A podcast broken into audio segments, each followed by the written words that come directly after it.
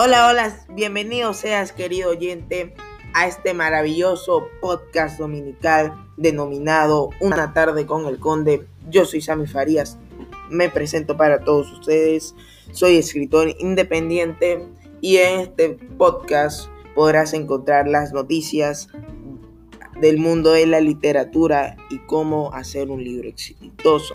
Así que si te gusta, te invito a que te acomodes y comenzamos.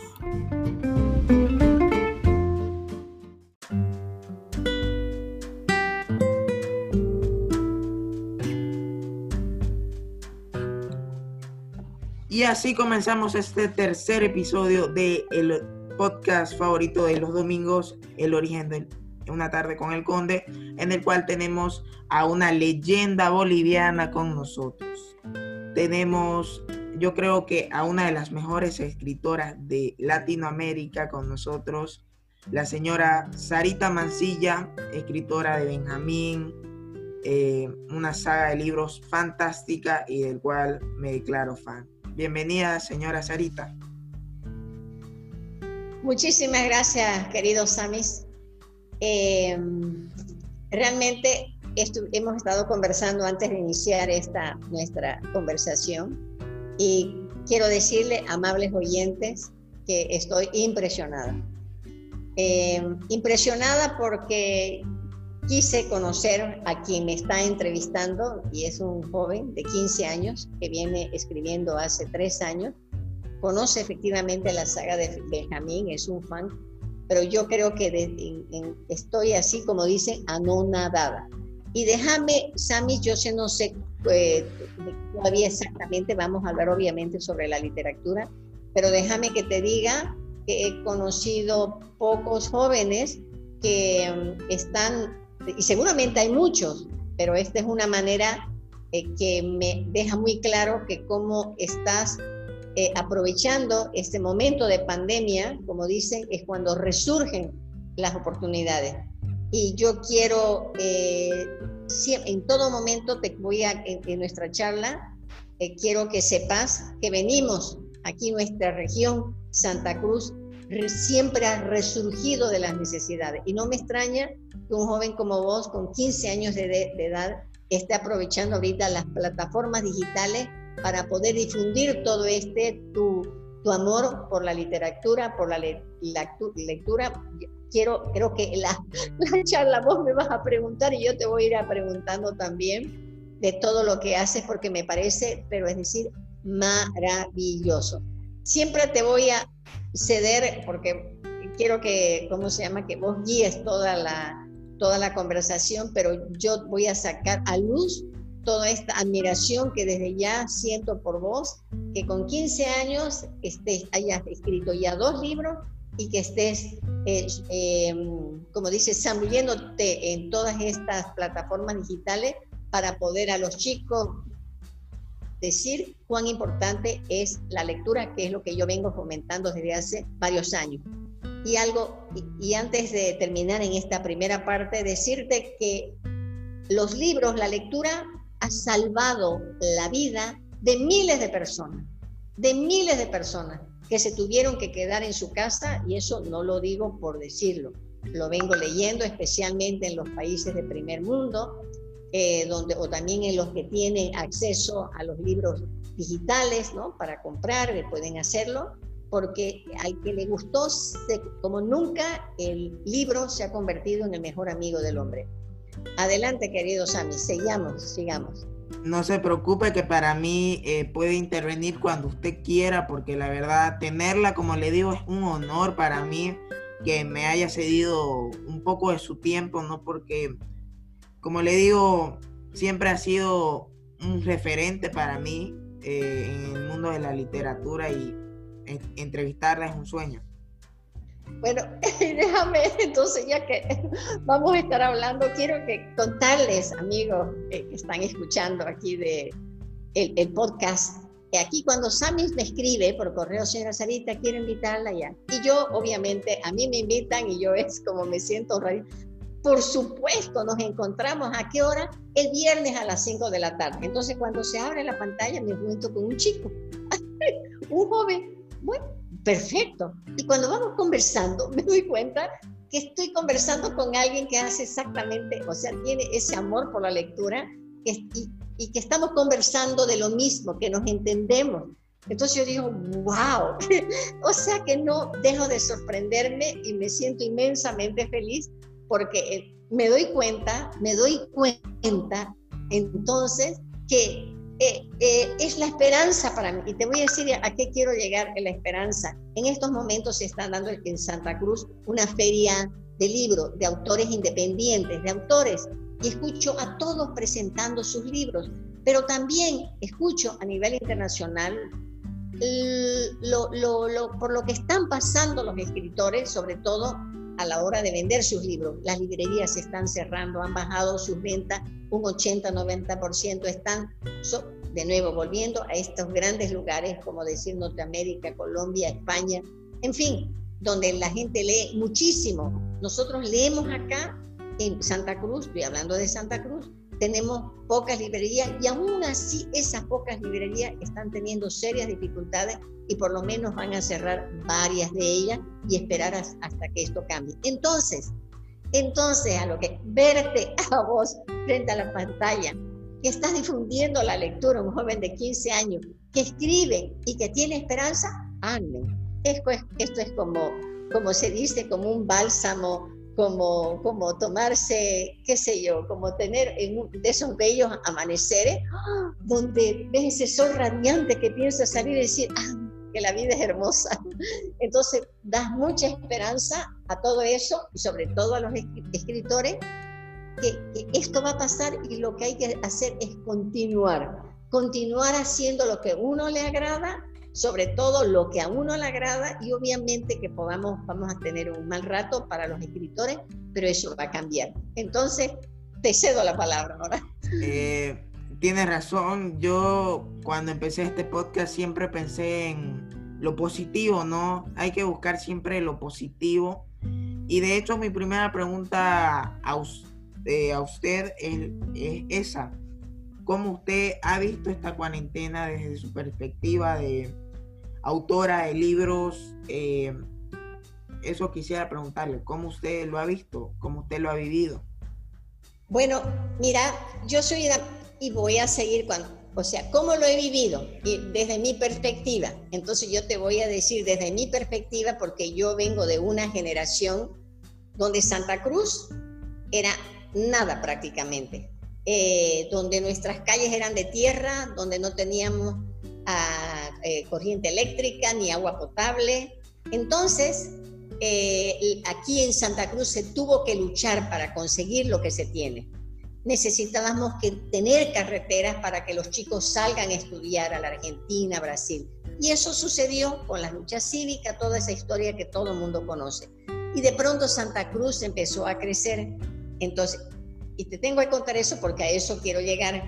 Entonces, eh, de una población en mi época que eran cuántos, 100 mil, 200 mil habitantes por allá por los años 60, te hablo hace más eh, de 60 años, y que en este momento Santa Cruz, de la población que estamos, desde el último censo estaremos en 11 millones de habitantes en Bolivia, un tercio de la población de Bolivia, imagínate, son más de 3, casi 4 millones, más de 3 millones de habitantes, se encuentran en el departamento de Santa Cruz.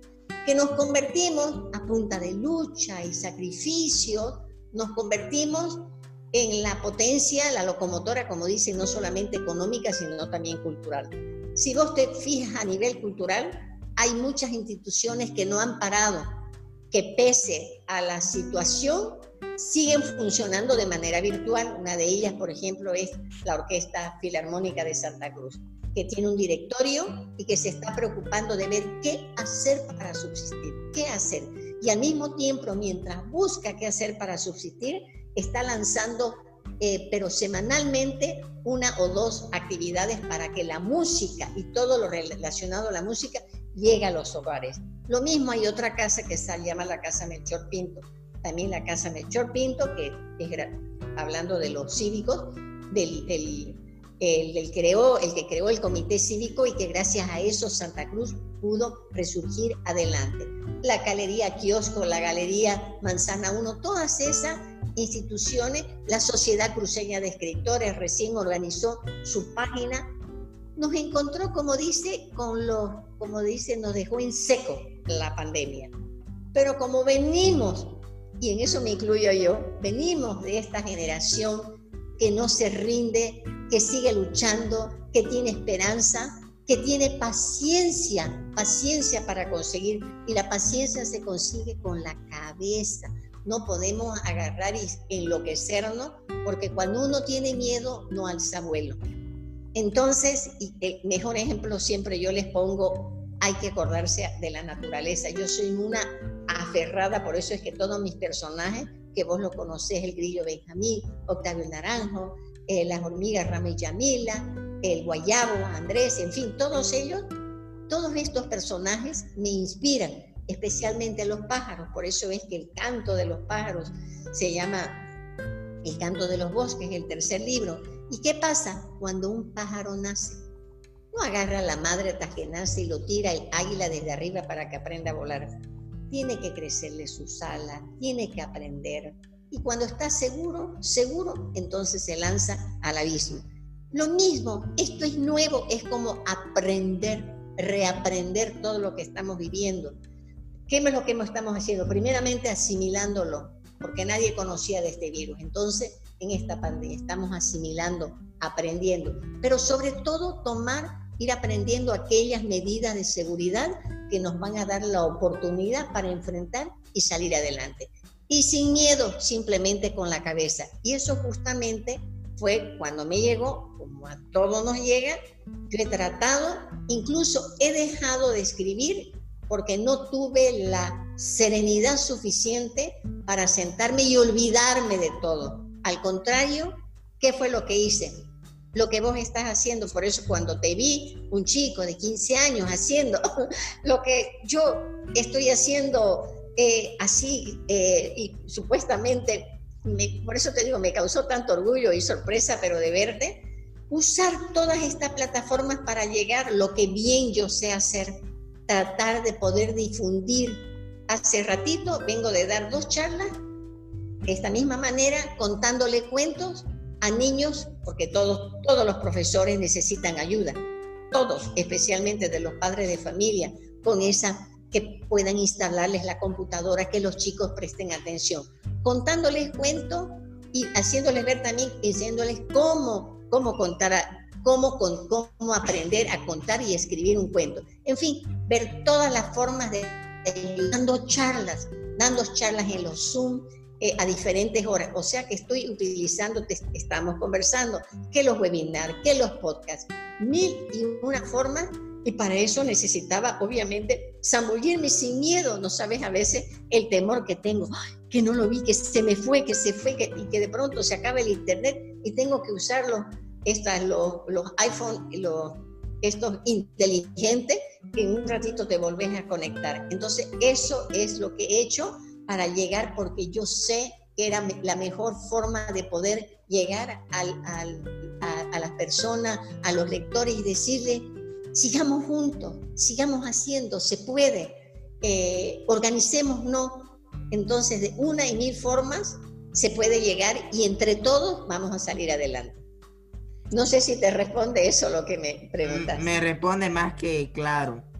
Eh, la segunda pregunta que le tengo para esta tarde es, ¿cuál cree usted o cómo ve el futuro de la literatura, más que todo cruceña? somos imparables. Eso, eso yo lo siento y lo tengo 100%. Incluso yo creo que en esta etapa, ¿ya? se, va a se va, van a aparecer muchos escritores, porque en ese tiempo que hay, que hemos tenido, imagínate, van a ser cuatro meses de que estamos encerrados, muchas personas que probablemente no escribían eran porque no tenían el tiempo, Muchas personas se han convertido en cocineros. En mi familia tengo un hijo que nunca cocinaba y de pronto descubrió que es un excelente, había tenido el gusto es el cocinero, no es su esposa, es él el cocinero y además está feliz de ser cocinero.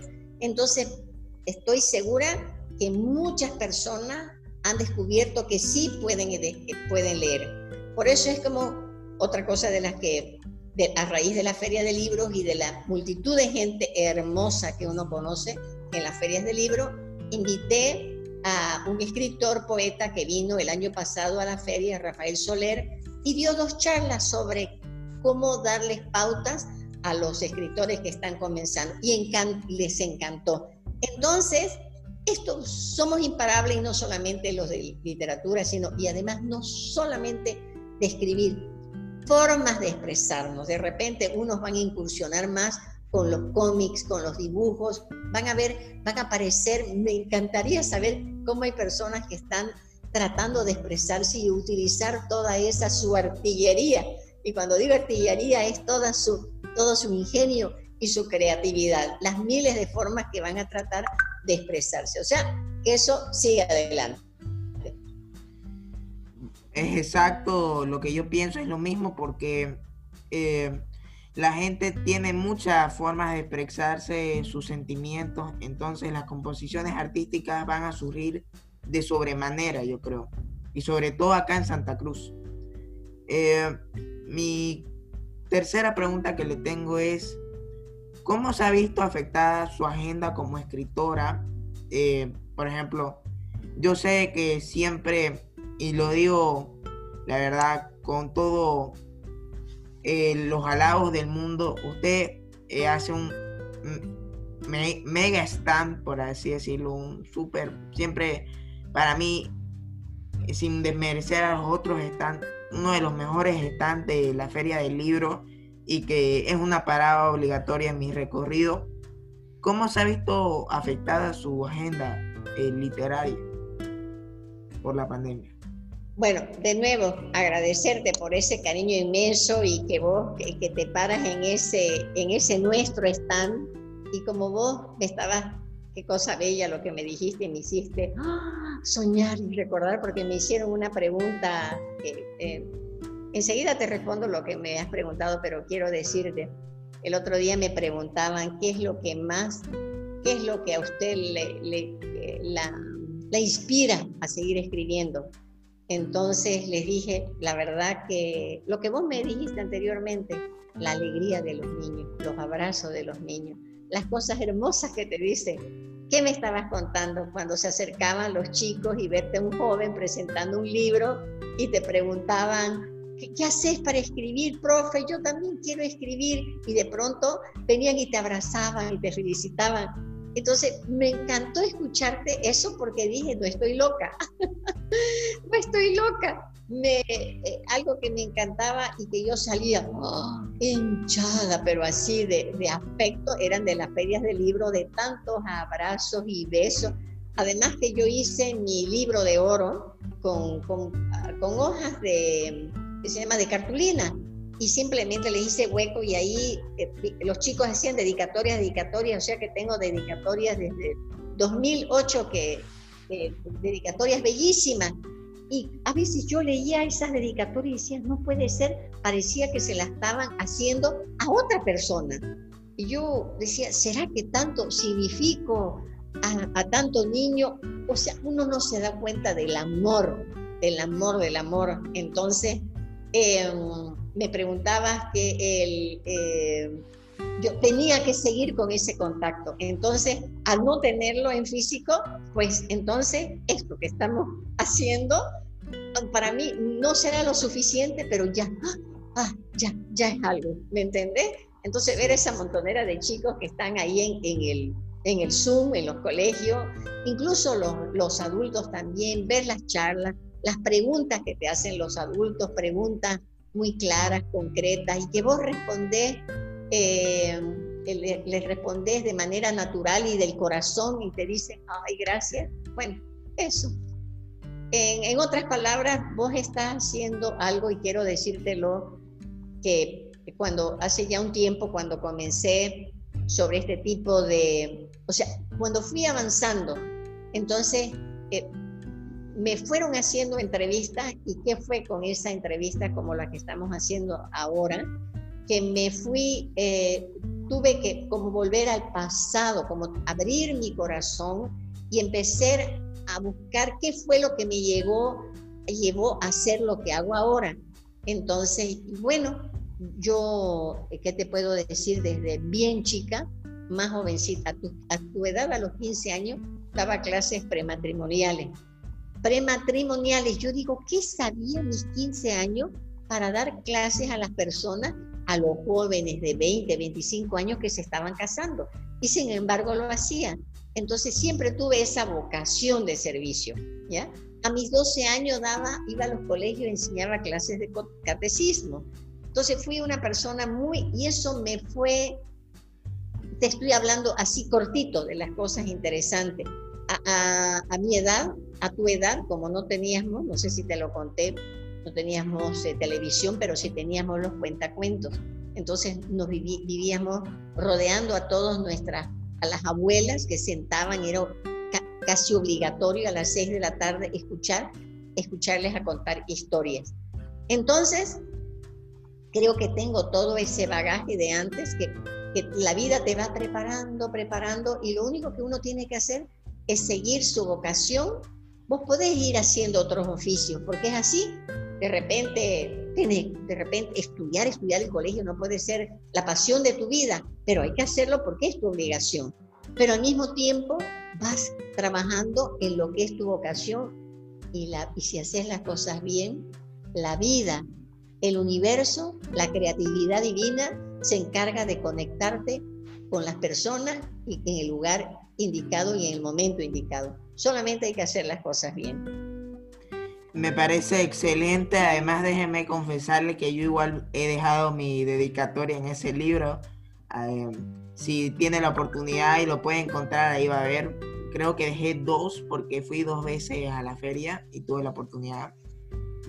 Eh, mi, mi cuarta pregunta es, a partir de esto lo que está sucediendo, ¿usted cree que el sector literario cambiará para siempre? ¿Y cuáles serían esos cambios? Sí, no, definitivamente. Los cambios llegan y se quedan. Vamos a ir por orden. Por ejemplo, esto que estamos haciendo se queda para siempre. Primeramente porque nos facilita. Mira, hemos descubierto de pronto y van a haber muchas, van a aparecer muchas otras plataformas y medios, esto de la digitalización, a ver, de la, como dicen, la inteligencia artificial, es imparable.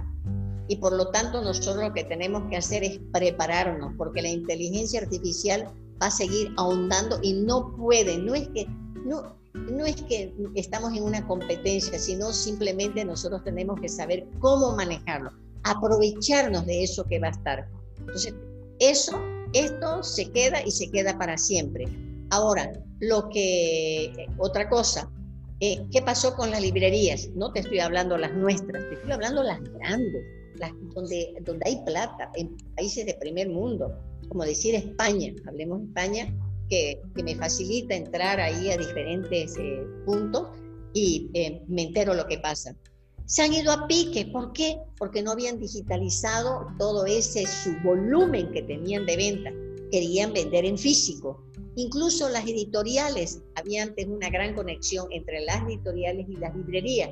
Ya en este momento está la necesidad de vender que ya las, incluso las editoriales van a vender de manera independiente los libros en digital, no los van a llevar a, las librerías.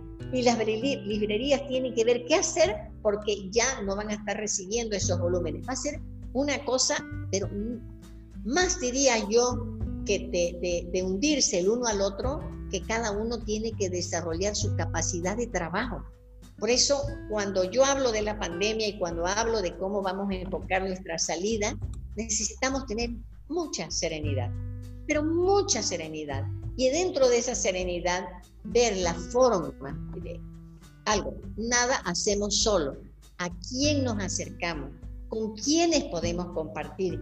Y cuando hablo con quiénes y a quiénes, lo tenemos aquí mismo. Hay, es cuestión de abrirse y páginas que te enseñan que te dicen cómo hacer. Hay cursos, unos gratis, otros que son con muy pocos pesos, pero que te dan En otras palabras, tenemos que formarnos permanentemente.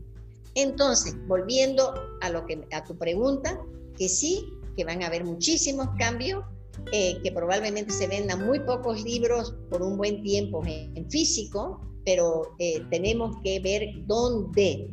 Eh, en el caso, por decir, a la, la Sociedad Cruceña de Escritores, ya tiene su página y ya estamos vendiendo los libros de la sociedad en cuanto, en 20 bolivianos, lo que un libro, o 25, lo que un libro en físico de repente costaba 50, 60, ahora a mitad o menos de precio, pero lo podés leer. Tenemos que acostumbrarnos a leer así, eh, de aquí, en la, en la computadora, en los, en, los celulares. Entonces, los cambios se vienen, pero tenemos que empezar para mejor. Imagínate una reunión, poder reunirte con el mundo entero, invitar a diferentes escritores y hacer un meeting de 20 minutos, media hora para discutir un tema. Entonces, hay muchas cosas muy beneficiosas. Lo que tenemos que hacer, eso sí, formarnos, estar muy conscientes, unirnos, porque ya nada podemos hacer solo y vamos a salir adelante. Tiene mucha razón. De hecho, eh, ayer yo estaba viendo de que una de las eh, ferias de libros más grandes de Latinoamérica, como la de Lima, se ha decidido que lo van a hacer digital.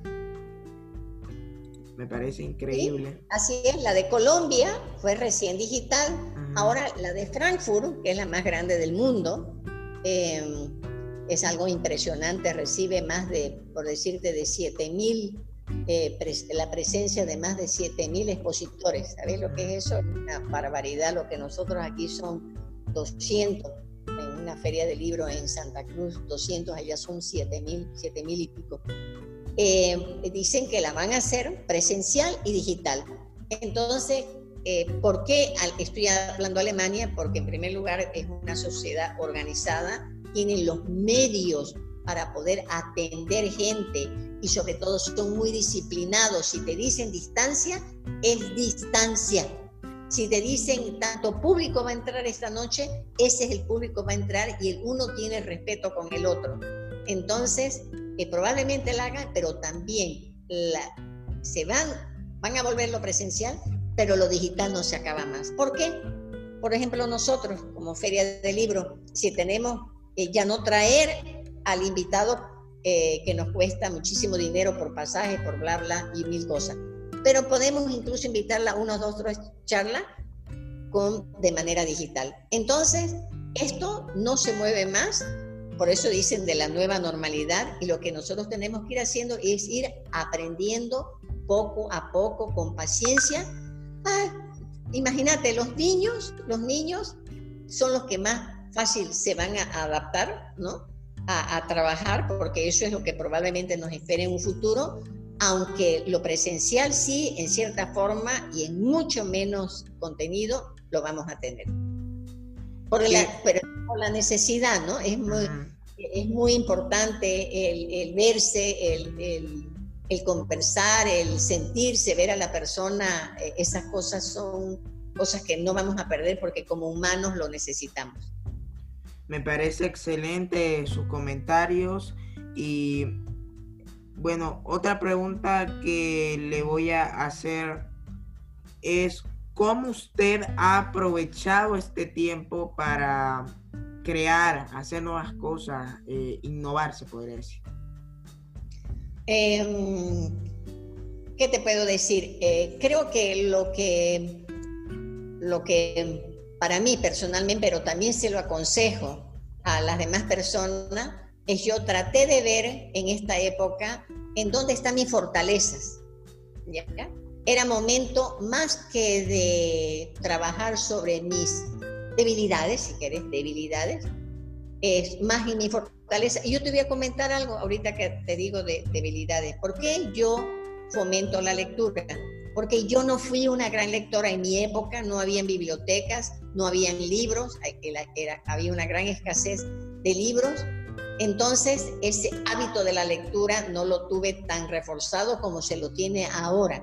Entonces, creo que por eso es mi afán, mi afán de inculcar la lectura porque ¿qué te hace la lectura? te desarrolla la imaginación, te da un rico vocabulario, te, te, hace un crítico autónomo, es decir, pensamientos críticos autónomos que vos eh, eh, eh, incursionás, investigás y de pronto adquirís tu, tu criterio. Eso te levanta el amor propio, la autoestima. Entonces hay tantas bondades sobre el, leer y que por eso es que yo lo difundo porque la fortaleza de una persona, el conocimiento. Y el conocimiento no se hace me encanta, no, no digo que me encanta porque miro poco, no tengo tiempo por decir la televisión, me preguntaran, me preguntaran por Netflix, yo les digo, me parece el Netflix perfecto en su debido tiempo. Además hay temas muchísimos interesantes en Netflix, no solamente películas, temas sobre la, la alimentación y muchas otras cosas, pero todo medido.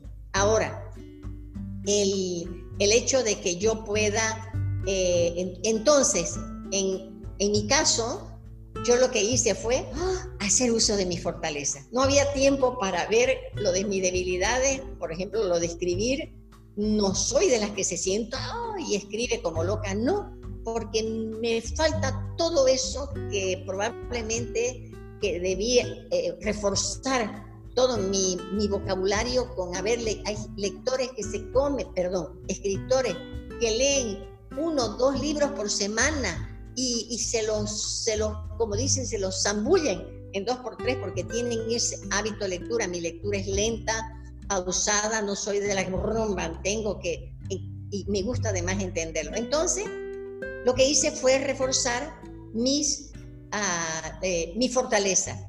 Y tengo esta fortaleza que me encanta, lo que estoy haciendo con vos, conversar, contarte, porque vengo de ser una cuentacuento. Lo que heredé de mi abuela, lo que heredé de mi época, que era una cuentacuento permanente. Y eso, eso de ser cuentacuento fue me, llevándome poquito a poco a lo que ahora tengo, que eso ya es otra historia, otra larga historia de lo, de lo que soy ahora. Entonces, el hecho de poder contar, transmitir eh, todo lo, lo que sé, lo que he aprendido en estos últimos, sobre todo, años desde que empecé a escribir.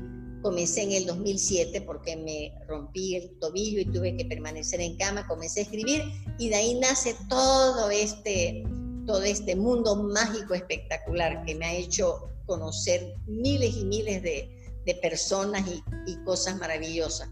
Entonces, justamente eso, estoy haciendo lo que bien sé hacer. Me parece increíble.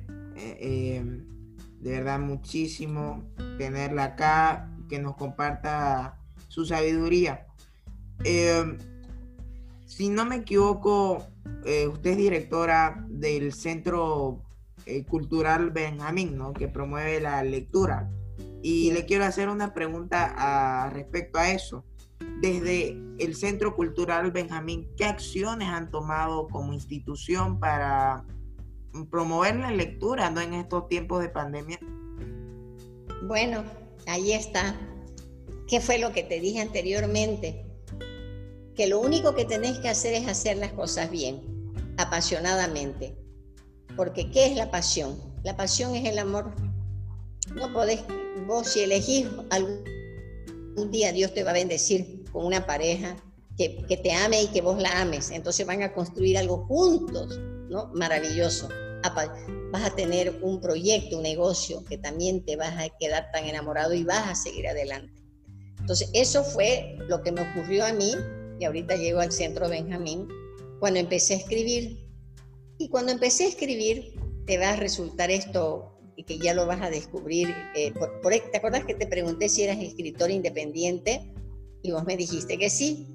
Bueno, cuando yo eh, presenté el Benjamín, el séptimo cofre de oro, una eh, editorial internacional ofreció comprármelo. Yo era una escritora nueva, escribí y estaba ahí, el libro encantó, fue el libro estrella en el 2008 em, y, vendí todos mis ejemplares, ya estaba imprimiendo los otros mil, fue algo increíble. Entonces en mi familia me dijeron, no vendas tus derechos, eso es algo que se me va a quedar siempre ahí, pero es lo que Dios hace no vendas tus derechos, seguí vendiendo vos tus libros sola. Y el hecho para vender mis libros, entonces, ¿qué tenía que hacer? Viajar, visitar, en otras palabras, sudarla, sudarla, quedarse sin vos, lo que vos has hecho y a relacionarte con otros niños. Y eso, imagínate visitar cuántas ferias en un año, la de La Paz, Cochabamba, Potosí, Oruro, eh, Pando, en fin. Y no solamente esas, sino también las que organizaba el Ministerio de Culturas. Así que era algo, un trabajo, pero ¿qué pasó con eso de trabajar tan duro? Fui conociendo la verdadera realidad de la vida eh, de, los, de, la, de la literatura en Bolivia, la falta de libros en los niños, la necesidad de fomentar la lectura, porque vi una necesidad enorme. Pero dentro de esa necesidad es como de nuevo resurgen las cosas buenas cuando estás bien encaminada. Entonces, en el 2013, o sea, estoy cumpliendo siete años, dije, aquí yo tengo, visitaba tantos lugares, sobre todo en las provincias, en los municipios, y no, no tenía nada para llevarle. Viajábamos con los autores, pero cada uno vendiendo su libro.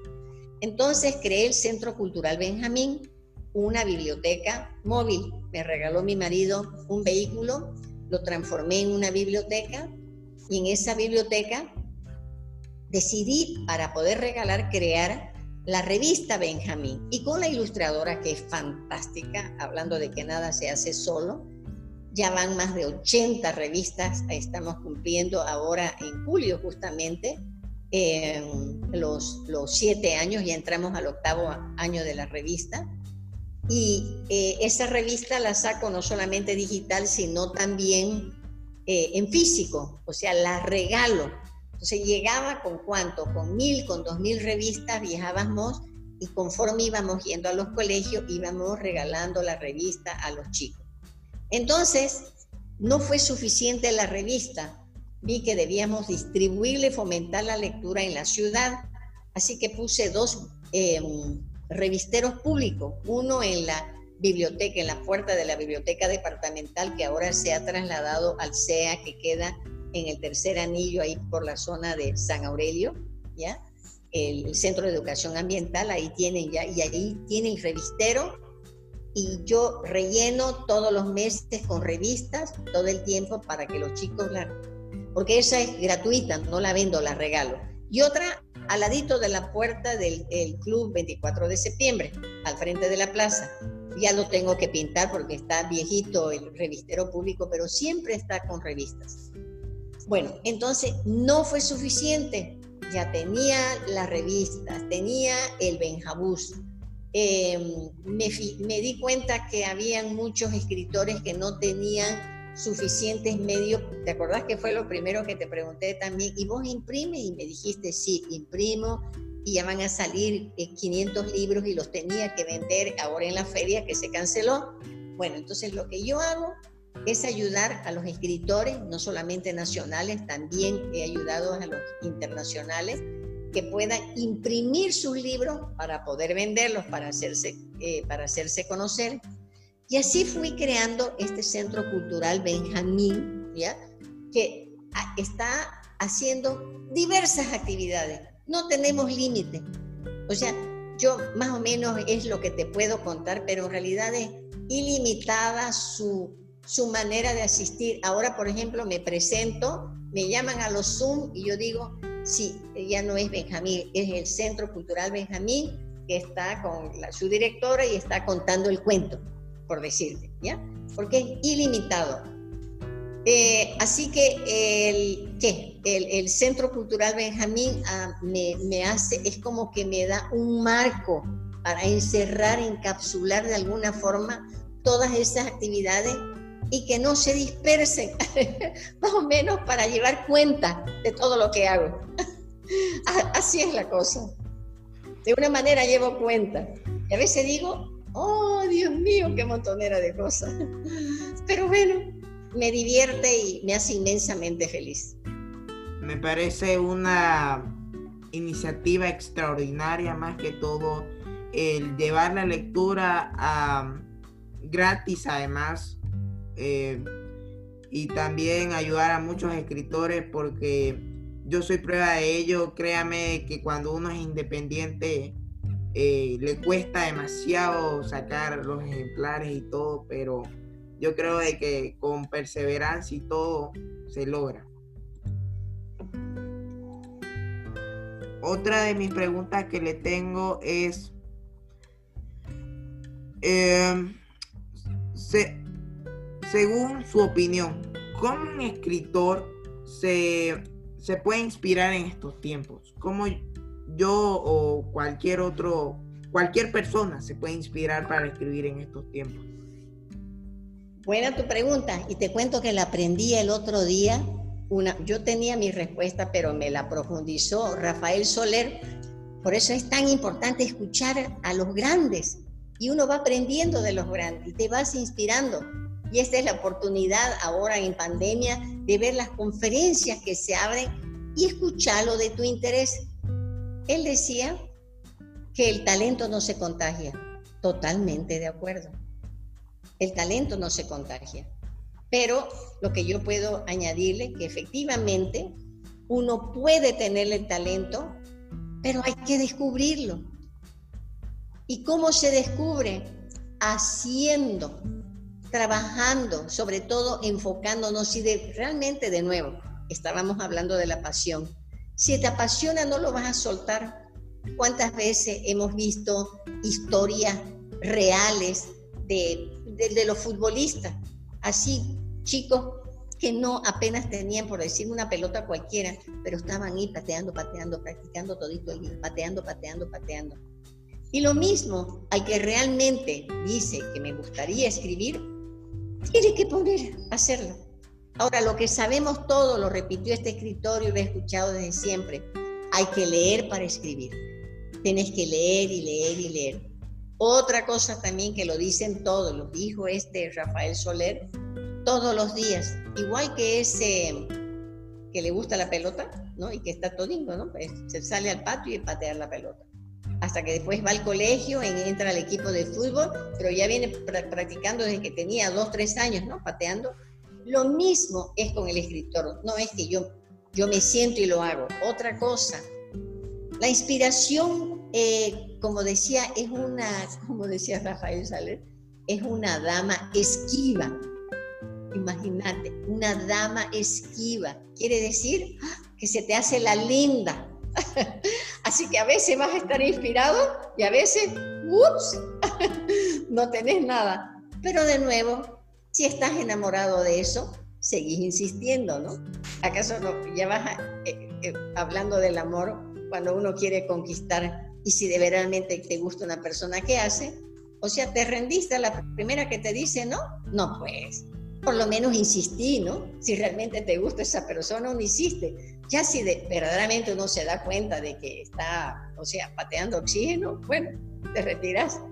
Entonces, todo no es muy difícil para todo es dedicación, perseverancia. Cuando escuchas las historias de grandes en, todas las carreras, profesiones, ha sido eso porque han sido perseverantes, porque se han enfocado, porque no se lo quitan de la cabeza y obviamente practicar en lo que te corresponde. Si sos para deporte, pues el deporte. Y si es para escribir, a leer y a escribir. Me parece importante el mensaje que da y muy bueno, ¿no? Porque cada uno tiene que hacer lo que, explotar su talento, se podría decir. Exactamente, explotar tus talentos. Eh, bueno, para, para ir terminando, finalizando esta entrevista que ha sido muy rica en contenido, eh, ¿cómo usted ahora, desde su papel de promotora de la lectura, ¿Cómo los padres podrían ayudar a promover la lectura a sus hijos estando en tiempos de pandemia? De nuevo, eh, voy a tener que más o menos hacer algo, un, hincapié en esto. En los más pequeños, el momento de fomentar la lectura es cuando incluso el, bebé está en la pancita de la mamá y, has escuchado cómo vienen, ay, vamos a leerle, ¿no? y empiezan a leerle algo cortito todas las noches. Para mí, en mi opinión, ¿qué están haciendo los padres? Ellos mismos adquiriendo el hábito de la lectura. Porque si vienen y de verdad le están leyendo al bebé o la mamá le lee, ahora te voy a leer, ahí está, bla, bla, bla, le lee, aunque sea cinco minutos, agarra un cuentito, está adquiriendo el hábito de la lectura. Lo mismo, entonces, lo ideal es que desde pequeño y después cuando tienen uno o dos años, dejarlos que ellos ojeen, jueguen, pero también al mismo tiempo que aprendan a sentarse en la faldita de la, de la mamá o del papá y por unos minutos, le, si, antes de que se aburran, le puedan contar la historia, pero con mucha emoción. Entonces, el niño se va a dar cuenta, wow, si mi padre, mi madre empieza a aullar como un lobo o a cantar como, como un, qué sé yo, como un pajarito, entonces debe ser muy divertido. Luego, cuando empiezan a leer, no se los tiene que corregir, que lean las ilustraciones, que cuenten su historia como quieren. Total, si lo importante es que se está divirtiendo y ustedes aplaudiendo. Ahora, veamos por lo que no tienen el hábito de la lectura. ¿Qué es, ¿Qué es lo que manda más que el bla, bla, bla en la casa? El ejemplo. Si yo me siento a leer, no sé, un libro y después los comento, chicos, digamos que a agarrar una enciclopedia y de pronto descubrí que en la Patagonia no se fue creada o se fue por el nombre de Hernando de más al sur, ¿no? Por, por no sé qué, Hernando de Magallanes, tiene todo lo que se requiere y lo cuenta con emoción allá donde hace tanto frío que está en el sur de la Argentina y qué sé yo. Los chicos, toda en la casa van a ir adquiriendo ese ejemplo, el hábito de leer. Mi marido, por ejemplo, lee selecciones y tiene la colección de, este libro que se llama el Architectural Digest, que dejó de recibirlo, se inscribió cuando tenía 30 años, se lo mandaban por correo, pero desde que no tenemos correos en Bolivia, no lo recibió más. Así de triste. Entonces, no lee novela, pero lee y me cuenta cada historia sensacional. Yo escucho ahí embelesada, porque bueno, son historias hermosas, ¿no? Del Architectural Digest. Así que el ejemplo, el ejemplo prima y, y nunca es tarde, sobre todo si hay una buena historia, ayudarles a los niños también a que cuenten, a tenerles paciencia. De repente un momento determinado durante el día, no sé si es la noche probablemente, pero respeten ese momento, apaguen los celulares. Yo no estoy, yo soy una, ay Dios, en los famosos celulares. Pero hay momentos donde uno los tiene que apagar para compartir en familia. Entonces creo que sí se puede, se puede reaprender, como nosotros tenemos que reaprender esta nueva, como dice la nueva normalidad. Y tenemos que hacerlo, o sí o sí, para poder zambullirnos en una vida. Ahorita estamos viviendo nosotros, nuestra vida se ha virtualizado virtualizado intensamente y no se va a perder porque nos está dando mucha eh, comodidad, pero lo que no podemos permitir es estar conformes, jamás conforme. Y eso, al no estar conforme, nos inspira a seguir creciendo y creciendo. Entonces, ahora, como les digo, los hábitos de lectura se pueden reforzar pero depende mucho en la casa de los padres y es con paciencia. En la lectura no se, no se puede obligar a leer. No podés incluso ni siquiera premiarte, lees un libro y te doy un premio tampoco. Tiene que nacer del alma. Es un gozo. El chico, la persona tiene que descubrir que momento que estás leyendo esa historia, bueno, soñártela, incluso vos sabés, uno hasta llora cuando escribe. Y cuando lee también, por eso es el goce, el disfrute, el placer de leer. Entonces, todo eso hay que enseñárselo a descubrirlo poco a poco. Me parece importantísimo, como usted dice, porque si no, cuando ya crecen, ya están jóvenes, las personas piensan que leer es como una obligación que nada más existe en el colegio. Así es.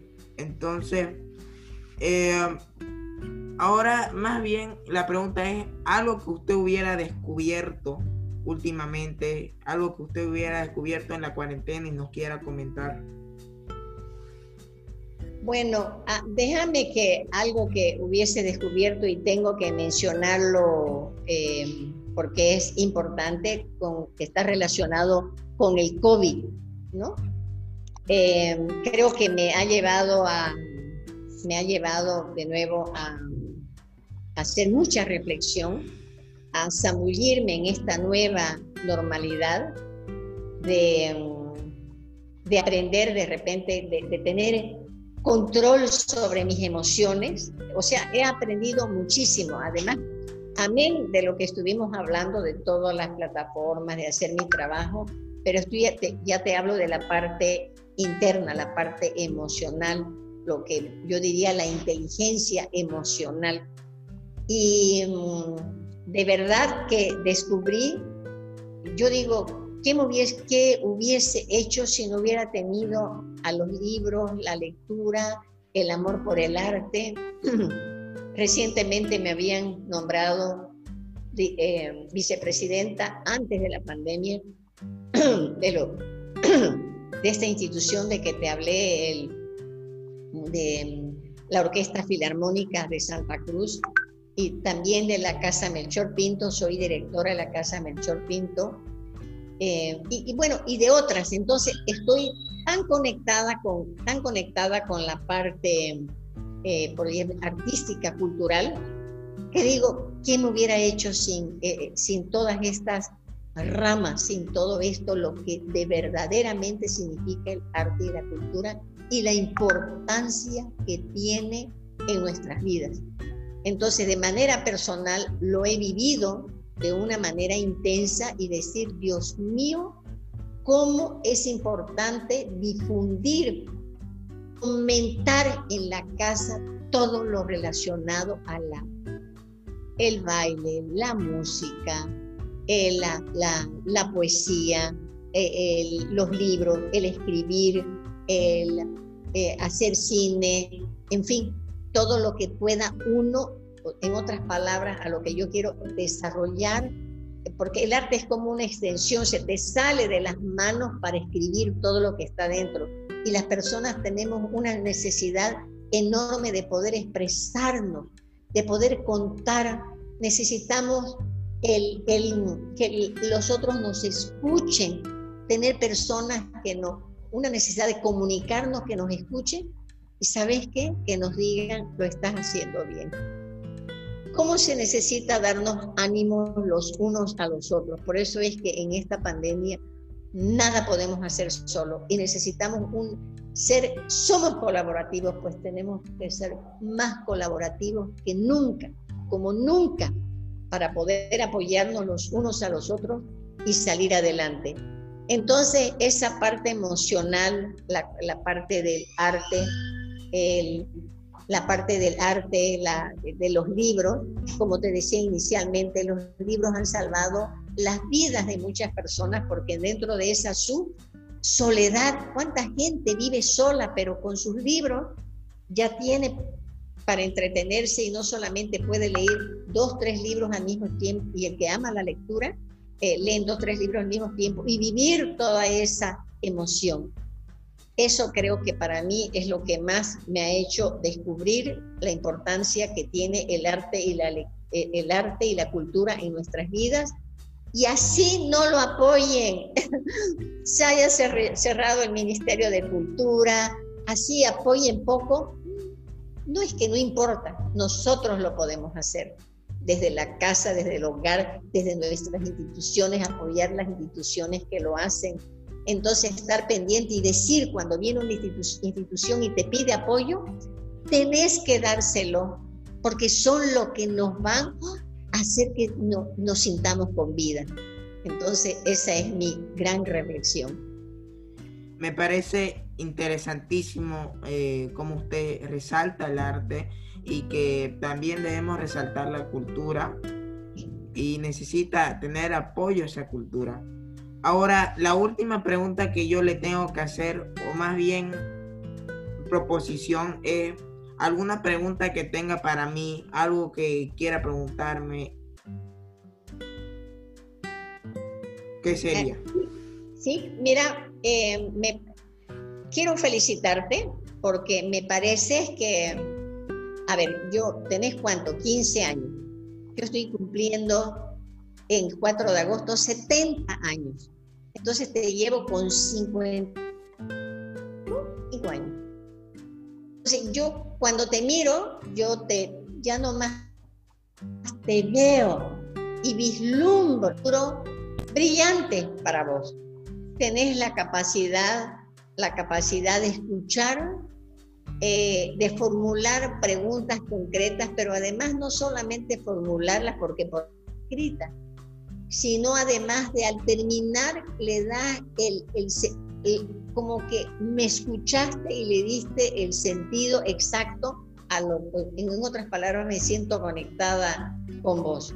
Eh, lo que yo te podría, eh, de repente me gustaría preguntarte, ¿cómo fue que te, eso, lo que todo el mundo le pregunta, no tanto de escritor, pero ¿por qué decidiste incursionar en el podcast ¿Y qué fue lo que te llevó a hacer lo que, lo, que estás haciendo y lo que estás, y lo estás haciendo muy bien?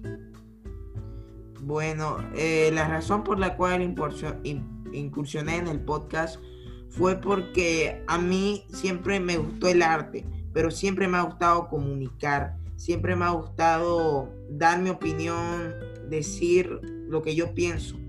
Entonces, hace mucho cuando yo saqué el libro, eh, la gente me empezó a seguir y yo a través de mis redes sociales empecé como que a impulsar un poco la lectura, ¿no? Y yo decía, necesito algo más, necesito algo más potente donde la gente pueda escucharme. Y yo siempre soñé con tener como que un programa de radio donde yo pueda expresar lo que yo siento.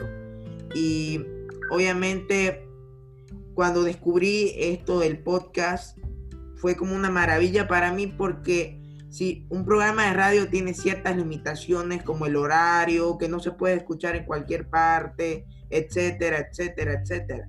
Pero un podcast lo puedo escuchar a la hora que yo quiera, desde la zona mundial que yo quiera. Eh, y no hay limitaciones y yo creo que es algo muy bueno. Y a mí eso es lo más importante, comunicar. Porque si uno comunica cosas importantes, puedes cambiarle la vida a las personas. Totalmente de acuerdo. Excelente, excelente tu respuesta. Ahora, para la gente que está escuchando, ¿cómo es que lo, si me explicas ya la parte técnica un poquito de cómo se, si yo quisiera tener un podcast, ¿qué tendría que hacer? ¿Qué hago? Bueno, eh, obviamente tener un podcast, aunque parezca difícil, no es cosa difícil. Yo personalmente como ven, no tengo mucho equipo más que unos audífonos con un micrófono. Eh, no tengo un micrófono eh, full HD, se podría decir, de, la mayor calidad. Eh, simplemente es expresar y en, cuestiones técnicas hay que, hay que encontrar un hosting que se llama un servidor donde pueda caber tu podcast. Existen muy buenos como Podbean, Radio Boom y otros que lo que hacen es alojar el podcast. Eh, tú grabas el podcast, ellos lo alojan en el servidor y pagando, qué sé yo, un dólar, dos dólares, dos dólares te, lo distribuyen. Yo en mi caso utilizo, utilizo una plataforma gratis porque que se llama Anchor FM porque todavía pienso de que todavía no es momento de invertir en algo algo, algo serio, porque recién estoy iniciando y quiero ver cómo, cómo me va. Entonces ahí se sube el contenido que tú grabas y ya ellos lo distribuyen en las, en las principales plataformas. Qué maravilla. Me encantaría cuando tenga tiempo, porque al final, de nuevo volviendo, ¿no? Es importante hacer una elección. Vos has hecho tu elección en estos momentos yo lo, antes de tener algo propio, eh, eh, no, y eso es un compromiso también que uno tiene, ¿no? Para hacer, porque tenés que tener ese compromiso. Prefiero servir, como decir lo que siempre es servir a la comunidad. Entonces me llaman como vos has hecho y estoy aquí para, disponible en otras palabras, para todo lo que sé, contar cuentos, grabar, mandar videos cortitos y así para diferentes ocasiones. Es maravilloso y, así como lo estás haciendo también me parece bien porque vas a ir creciendo poco a poco. Así que yo te vislumbro así grande. Eso es una maravilla. Felicidades. Muchísimas gracias y eh, espero tenerle una próxima vez acá en el podcast porque su sabiduría es un honor para mí y por qué no estar contando cuentos, hacer algo eh, más interactivo porque tal vez no, no demasiada millones o miles de personas me escuchan, pero sí tengo un público al que ama la literatura y usted es un símbolo claro, eh, una leyenda, como yo digo, no solo de la literatura, sino de la cultura. Gracias. Sí, estoy a tu disposición cuando quieras, ya sabes, eso es lo que, lo que hago, me encanta. Ahora que te puedo contar de uno de los proyectos más lindos que ya vienen, pero eso es, eh, otra historia. Eh, se trata eh, sobre, a raíz de los 21 días que tuvimos, ¿te acordás? En octubre, eso de defensa por la democracia, un grupo de personas decidimos crear una escultura gigante y estábamos por presentarla a los pies del Cristo Redentor antecitos de la pandemia, pero después vino la pandemia y bueno, y ahora nos está recién, eh, la, eh, la estamos terminando. Pero de nuevo, como Dios es grande y la creatividad divina se encarga de poner todas las cosas en su lugar, eso es lo que yo desearía que algún día de verdad lo sientas porque se siente aquí, vos decís, ¿de dónde? ¿De dónde aparece? ¿Y cómo? Pero es que al hacer las cosas bien se te van acomodando es como un rompecabezas en un lugar perfecto, pero si la naturaleza está perfecta, entonces de igual manera nuestras acciones. Así que después de cuatro meses probablemente la tengamos lista y esperemos que sea el 21 de julio, que nunca fue planificado así, pero probablemente el 21, acordándonos de los 21 días. Y de eso me gustaría hablarte porque ha sido un proyecto bellísimo con muchísima historia por delante. Así que no va mucho con la literatura, pero va con los proyectos que las personas realizan por el bien de los demás. Claro, eh, cuando quiera usted me avisa, estoy dispuesto a su disposición. Si quiere, le doy el tiempo y los micrófonos son suyos para que nos comente más detalles de esta escultura que me parece un buen símbolo de la democracia. Gracias, mi querido. Te agradezco enormemente por escucharme, por comprender y, me encantó estar tremendamente conectada con vos. Así que yo de todo corazón te felicito y no te digo te deseo, sino vas a tener mucho éxito. Bueno, ya ahí tuvimos, como había prometido el episodio pasado, una invitada muy especial, Sarita Mancilla. Eh, antes de irse, ¿dónde podríamos encontrar su trabajo en las redes sociales o en qué redes sociales la podemos encontrar? Ay, mira, yo soy un chiste que hasta tengo hasta TikTok, pero no tengo tiempo para poner, estoy ya preparando algunas cositas, pero sí lo tengo, ya, entré a TikTok, mis, nietos me hicieron entrar. No estoy en, Facebook. ¿Como cuál? En Facebook lo tengo como María Sara pero ya tengo mi espacio lleno. Donde tengo mis páginas libres son como Sarita Mancilla, así que espero y que me vengan muchos amigos que le pongan el like, me gusta y entren en una página que ya es sin, ilimitada, ¿no? Sarita Mancilla.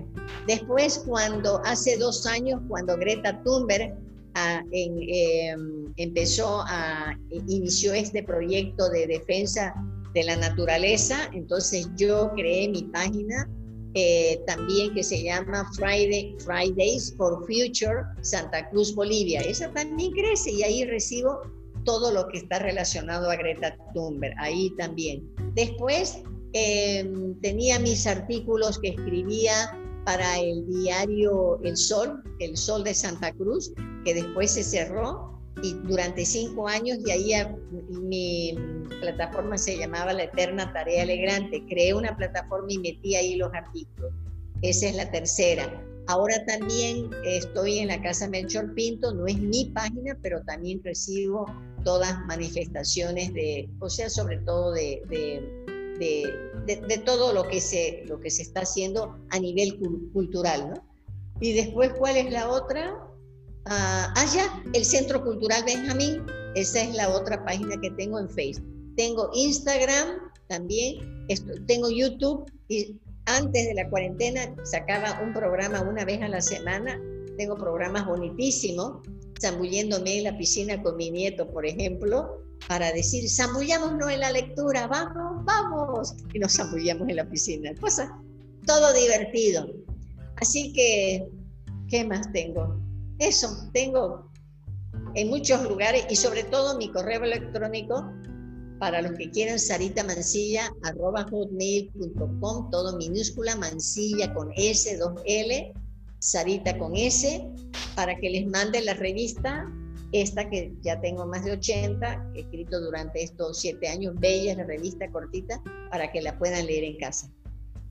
Bueno, ahí tuvimos toda la información de Sarita, eh, como repito, eh, una persona increíble, una escritora increíble y que inspira.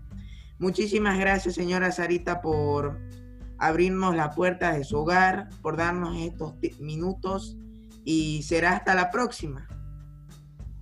Mi querido, beso a vos, felicidades por lo que haces, me encantó la entrevista, la, la disfruté un montón, un abrazo cariñoso a toda tu amable audiencia y bueno, y que te sigan porque tú vas, vas a estar recorriendo un camino hermoso, largo y sobre todo de beneficio para los demás. Nada de lo que hacemos tiene sentido si no luchamos por los intereses de los demás.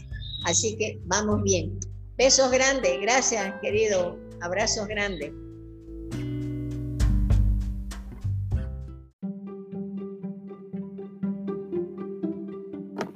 Dato curioso de la semana. ¿Sabías que el libro más largo de la historia es En busca del tiempo perdido de Marcel Proust y cuenta con 3.031 páginas?